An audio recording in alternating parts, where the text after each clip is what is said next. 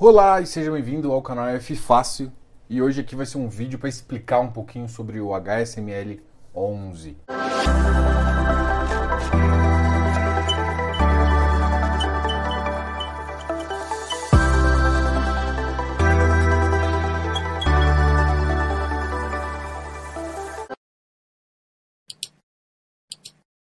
Fundo de shopping, é claro, da HSI, tá? E é interessante a gente entender mais ou menos como é o histórico dele para a gente poder decidir uh, muito bem. Aqui você sabe que eu não falo exatamente compra ou não, não é o papel, eu não apresento recomendação. Eu só mostro como está a carteira dele e o que eu posso falar e o que eu vou comentar aqui no final do vídeo é um pouquinho o que eu acho do setor e do segmento de tijolo. Provavelmente isso vai já te ajudar também a tomar uma decisão mais sábia. Por favor, pense nisso. Beleza. Então esse fundo foi um fundo uh, fundado em, no mês de julho de 2019. Em, em novembro e dezembro ele já fez uma nova emissão. Então o fundo ele, ele começou a partir de mais ou menos 600, 646 milhões, então um valor muito alto. Ele já começou com um PL muito alto. A partir daí ele fez essa nova emissão para captar até 1.062 bi uh, e acabou captando um pouco menos, 900, 950 milhões, o que já é muita coisa, e ele tornou um fundo de 1,5 bilhões.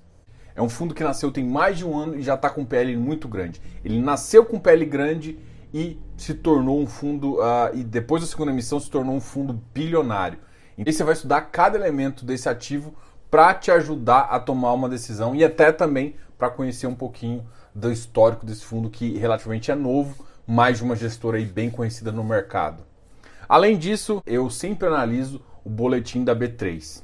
Talvez é um dos boletins que mostra como está o mercado imobiliário, aquele boletim muito bem que todo mundo posta e, vê, que você consegue ver quantos, quantos investidores tem na bolsa. E a gente agora está com um número bem elevado, está com mais de um milhão. E além disso, o que, que ele te diz? Ele te diz os ativos que foram mais negociados no mês e os ativos que foram mais negociados no ano. E por incrível que pareça, esse é um fundo novo. Normalmente, aquela faixa ali dos top 10 está reservada a fundos antigos, muito conhecidos, com PL alto, às vezes fundos do Quineia, então que são os fundos às vezes que estão maior peso na bolsa. E por incrível que pareça, o HSML está ali listado entre os top 10 mais negociados do ano de 2020. E ele tem sido, desde que ele entrou no mercado, um ativo muito negociado. Então, uh, isso ajuda muito na liquidez do ativo. Então, ele é muito negociado e que mais importa? Ele consegue uh, você entrar com um patrimônio bem grande e sair com um patrimônio bem grande. PL bom, PL grande, ou seja, ele já briga com os maiores, com XPMOL, com VISC, HGBS, briga de gigantes ali, é um fundo bilionário, consegue ter uma boa liquidez, uma boa negociação. Ele ainda está nos top 10 mais negociados da B3, o que eu acho interessante.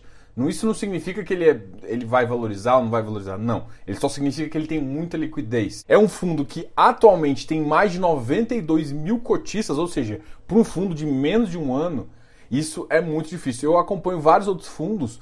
Um fundo que a gente considera de sucesso, por exemplo, ah, vamos lá pensar. Tem fundos de sucesso que tem 20 mil, eu já considero isso um sucesso. Esse fundo, em mais ou menos pouco mais de um ano, atingiu 92 mil cotistas. Um ativo dele que ele tem uma posição junto com o VIS, que a gente vai até comentar isso também, ah, mas você consegue enxergar um pouco da qualidade do, dos ativos dele. Então, PL bom, ativo uh, bem negociado com número de cotistas grande. Por que, que é importante o número de cotistas, Diogo? Porque é mais fácil eh, ter mais liquidez também. São dois aspectos, porque existem dois tipos de liquidez. Uma liquidez para varejo e uma liquidez para, vamos dizer, uh, um investidor profissional ou institucional. Porque esse cara ele quer um volume muito alto. Então esse cara olha volume. Agora você que quer negociar poucas cotas, quanto mais gente tiver, mais troca tem.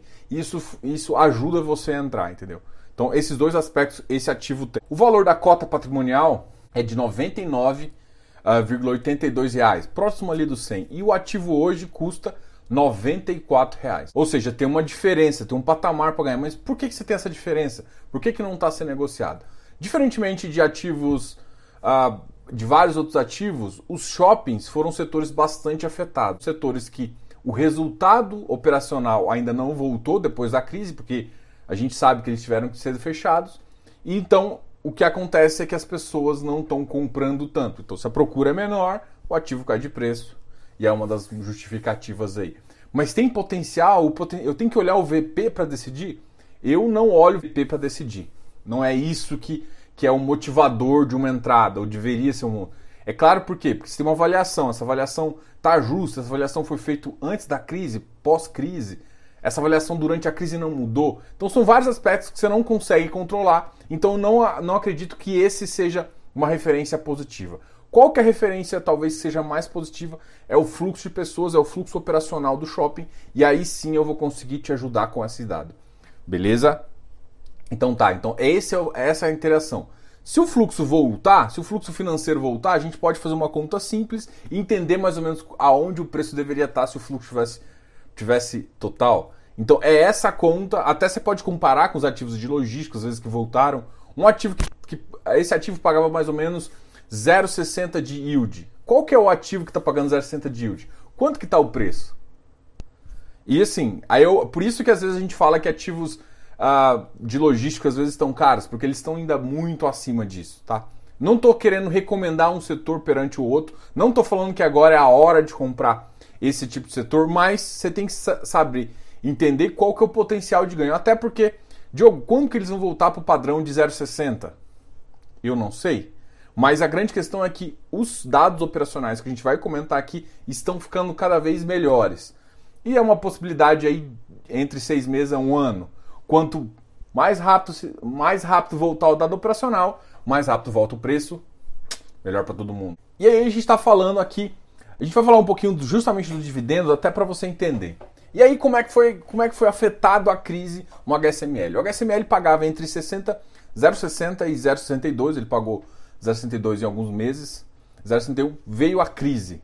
Veio a crise, ele adaptou o seu caixa para pagar 0,22. Então, nos meses de março e abril, foi talvez os, os é, não os shoppings tinham acabado de fechar, foi o pior da crise ali eles reduziram para 0,22. Mas tem que lembrar que eles reduziram para 0,22, mas olhando para o passado, eles ainda tinham um certo resultado operacional. O que, que aconteceu nos próximos meses? Nos próximos meses subsequentes, ele diminuiu mais ainda para 0,18. Foi quando os shoppings uh, realmente fecharam. E aí todo mundo sabe que a partir de julho, agosto, os shoppings começaram a ser reabertos, mas o impacto disso no dividendo é sempre dois meses depois. E dois meses depois veio justamente em agosto, começou a abrir em junho, julho teve um impacto maior, então em agosto a gente sofreu, já conseguiu ver um, uma melhora positiva do resultado. E o resultado veio do 0,26, já muito mais animador. E agora, acho que esse shopping HSML, talvez eu tenha começado por ele, porque para mim ele teve o melhor resultado operacional de todos os shoppings que eu avalio. E o resultado dele operacional fez com que ele pagasse 0,40 isso, para mim, foi um dos shoppings que mais pagou em termos de dividend yield e de resultado.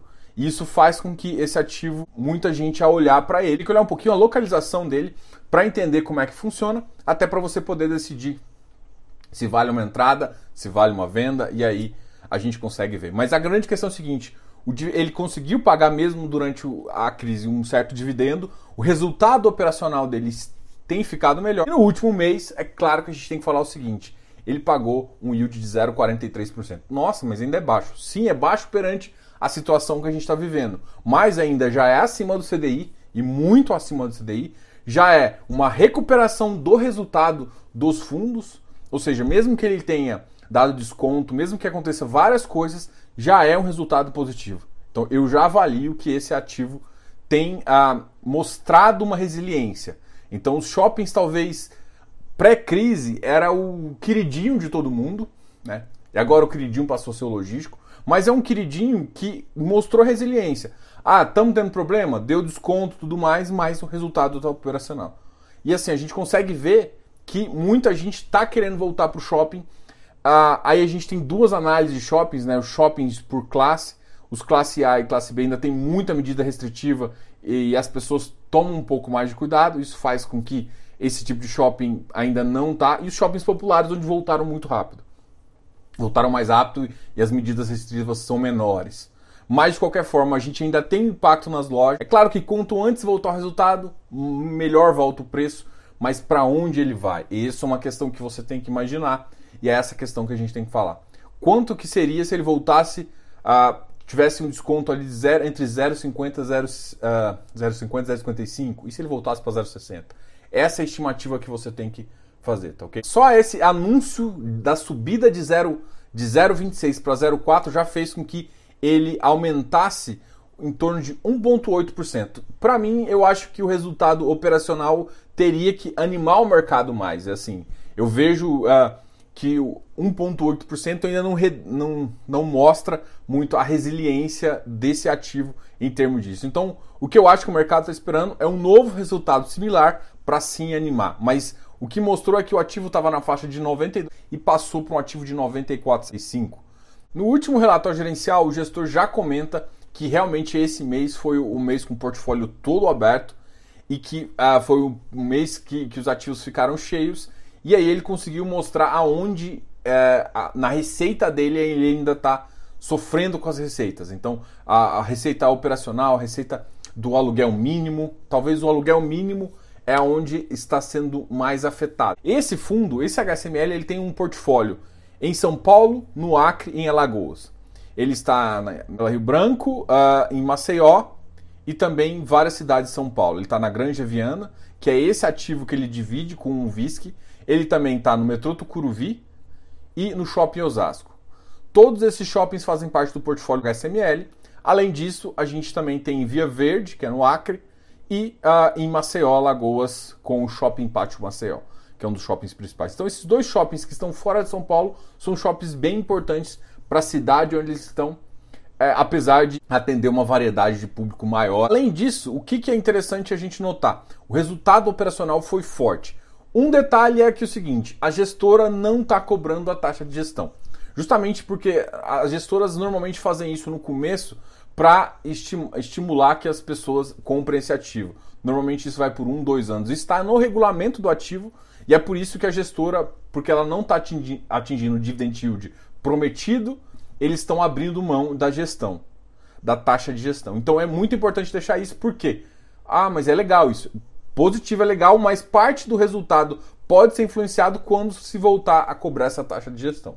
Tá ok? O fundo gerou um caixa operacional de 0,43 centavos por cota e distribuiu 0,40. O que eu acho muito positivo significa que ele conseguiu começar a fazer um caixa, um caixa ah, de resultado de aproximadamente 3 centavos por cota, o que eu vejo extremamente positivo aí e, e, e me, me, assim, animando quem está estava em dúvida ainda em relação a esses setores. O resultado da receita imobiliária foi uh, de 7 milhões, um resultado muito positivo.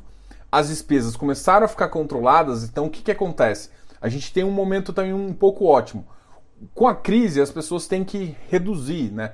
tem que melhorar as despesas operacionais. Isso acontece nos shoppings também. E agora que, que volta, você consegue fazer todo esse controle. Pode ser possível de, de ver algumas entregas um pouquinho mais ótimas em alguns casos. Né? Voltar a contratar terceiro, voltar a aumentar um pouco de folha, mas no geral você, conseguiu a ah, reduzir muito bem e você, con você consegue pegar essa, essa otimização operacional e passar para o fundo. Então é, eu vejo isso como positivo também. A inadimplência líquida ficou num valor ainda alto, os descontos acima de 30%, em torno de 27%, que eu também acho alto, mas de qualquer forma, é, com uma inadimplência aí de forma de 14% e os descontos, isso mostra o resultado possível pós-pandemia. Então vai diminuir os descontos à medida que as restrições voltam, à medida que o comércio tem voltado, as pessoas voltam mais, então faz sentido o faturamento das lojas aumentarem, diminuir o desconto. Isso vai normalizando com o tempo. É, em termos de receita, uh, as vendas ainda caíram em relação ao ano anterior, em torno de 20%, mas eu já acho que é uma boa. Acho que quando a gente voltar para uma queda em torno de 7 a 5%, isso vai voltar uh, vai diminuir o número de descontos. O aluguel ainda teve uma queda maior ainda, justamente por causa desse fluxo, mas à medida que volta as vendas, fica mais difícil de, é, de, de justificar para o lojista para ele ter esse desconto. Então, provavelmente isso vai gradualmente sendo reduzido até a gente estar tá num patamar aí de 25%. Um patamar de 25% para mim seria um patamar é, sustentável aí por uns 5, 6 meses ainda, até o lojista também poder recuperar o caixa. Da mesma forma que a gente pensa no fundo, a gente tem que pensar no lojista também. Então, ah, para ficar sustentável para os dois lados.